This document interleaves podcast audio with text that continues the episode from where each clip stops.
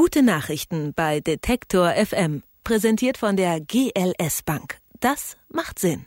Man hat das Gefühl, das ganze Thema sei endlos. Immerzu hört man von langen Wartezeiten, von steigenden Zahlen bei den Erkrankten, von Forschungen, die am Tropf der Pharmaindustrie hängen und von all den großen und kleinen Einrichtungen, die hier und da und dort dagegen etwas tun wollen. Es geht um Depressionen und um Hilfe und Aufklärung rund um dieses Thema. In dieser Woche befassen wir uns in einer Themenwoche damit und heute stellen wir Ihnen eine Organisation vor, die mithelfen will, all diese Baustellen zu schließen und den Kampf gegen die Depression und ihre Folgen ein Stück weit besser zu koordinieren. Die Stiftung Deutsche Depressionshilfe. Wie sie das machen will und warum das nötig ist, darüber können wir jetzt sprechen mit Heike Friedewald von der Stiftung Deutsche Depressionshilfe. Schön, dass Sie da sind. Hallo. Die Stiftung Deutsche Depressionshilfe, warum gibt es die?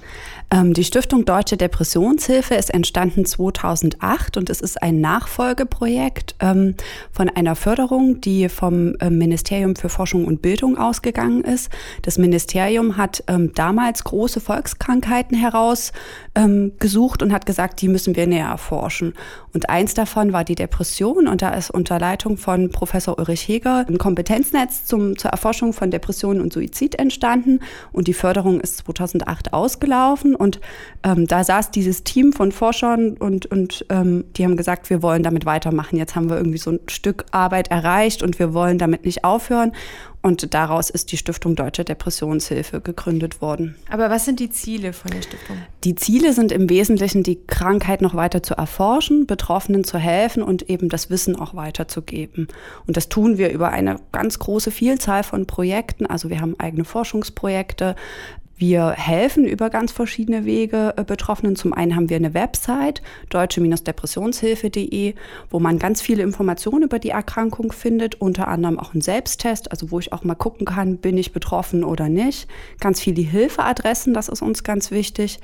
Und wir haben zwei Online-Foren zum Thema Depression. Das ist eins, ähm, was für Erwachsene ist. Da gibt es 25.000 angemeldete Nutzer. Und wir haben jetzt im letzten Jahr, weil wir gemerkt haben, dass es bei Jugendlichen noch mal was anderes, ein spezielles Forum für Jugendliche eröffnet. Und wir haben zum Beispiel im Moment auch gerade ein Forschungsprojekt laufen über Online-Hilfen zum Thema Depression. Da geht es darum, dass die Wartezeiten auf einen Therapieplatz sehr lange sind. Und da haben wir ein, ein Online, eine Online-Intervention entwickelt. Das ist, das nennt sich ein Selbstmanagement-Tool.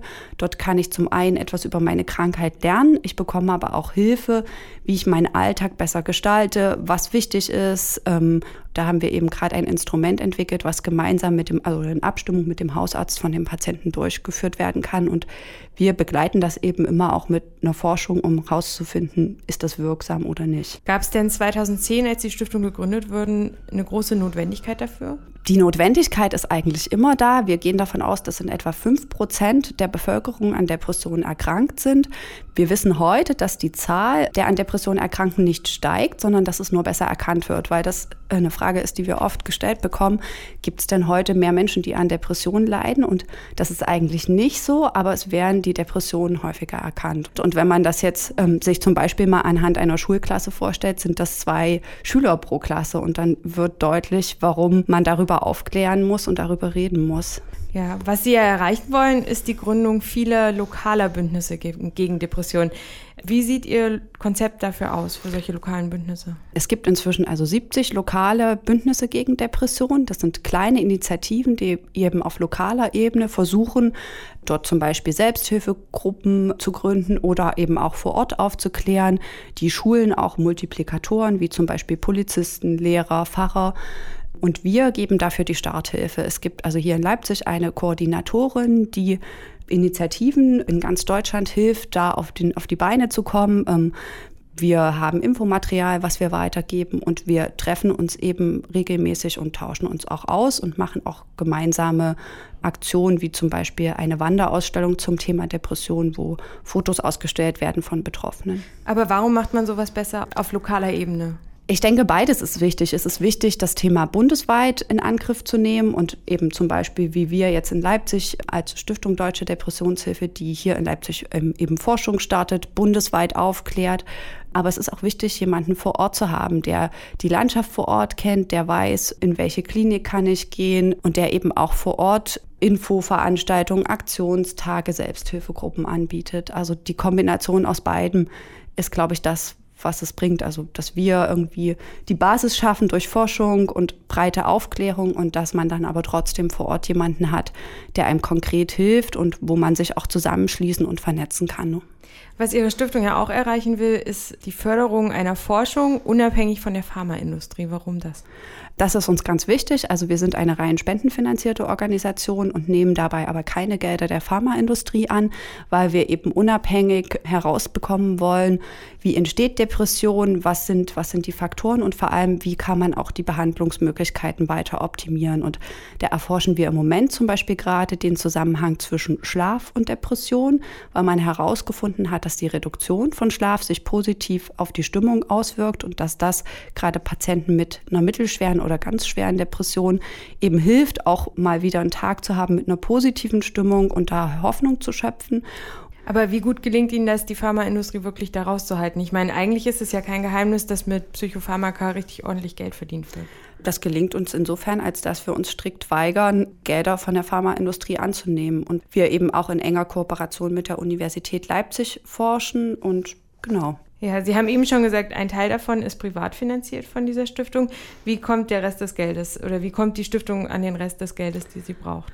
Ein großer Teil sind tatsächlich Spenden von privaten Personen, die auf uns aufmerksam werden, Angehörige und Betroffene sind und sagen, ja, ich habe selber jemanden im Umfeld, ich möchte die Stiftung unterstützen, ich möchte helfen, dass weiter über die Krankheit aufgeklärt wird, dass die Krankheit weiter erforscht wird. Und wir haben jetzt das große Glück, dass die Deutsche Bahnstiftung uns unterstützt und wir uns auch dadurch ein Stück finanzieren können und eben in Leipzig jetzt das Forschungszentrum Depressionen weiter ausbauen und im Moment auch eine große Kampagne zum Thema, also eine große Aufklärungskampagne zum Thema Depression planen. Sie betreiben auch ein Online-Forum. Ähm, für wen genau ist das gedacht und was leistet so ein Online-Forum? Das Online-Forum Depression gibt es schon seit 2001 und das ist gedacht für Betroffene und Angehörige und es dient vor allem dem Austausch. Also welche Erfahrungen hast du gemacht? Das ist also im Prinzip wie eine Art, wie eine Art digitale Selbsthilfegruppe das ist also vor allem vielleicht für Leute sinnvoll, die im ländlichen Raum leben, wo eine Selbsthilfegruppe ein Stück weg ist.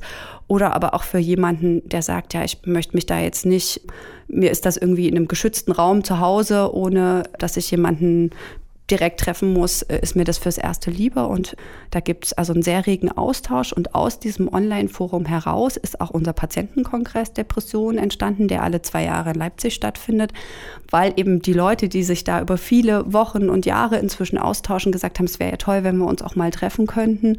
Und so machen wir alle zwei Jahre diese große Veranstaltung für Betroffene und Angehörige mit Workshops, Vorträgen und einfach der Möglichkeit, sich persönlich zu begegtauschen.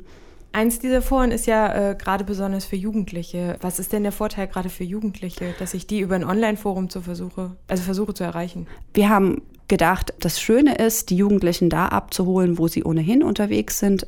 Die Jugendlichen sind online unterwegs und sind gerade in dem Alter von 14 bis 18 oder auch ein Stück älter ähm, nicht so, dass sie in jedem Fall, wenn sie merken, mit mir stimmt was nicht, das mit ihren Eltern besprechen, sondern eher online mal schauen, was ist mit mir, wo kann ich Hilfe finden. Und dafür haben wir unser Online-Forum Fideo, das steht für Fighting Depression Online, gegründet um eben speziell für, für die Belange von Jugendlichen einen Raum zu bieten.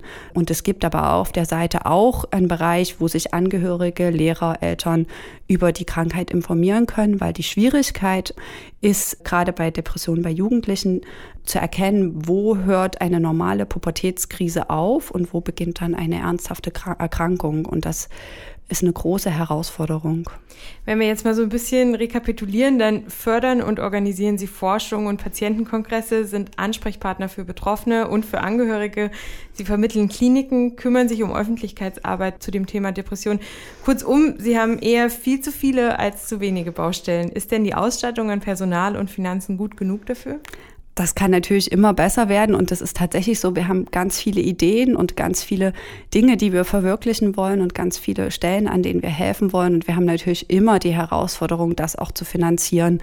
Und ja, da sind wir auf Unterstützung und Spenden angewiesen und wir haben noch ganz viel, was wir angehen wollen und was wir im Moment aus, aufgrund der knappen Mittel nicht tun können. Das wäre jetzt auch meine letzte Frage. Wie kann man Sie denn unterstützen, wenn man das möchte?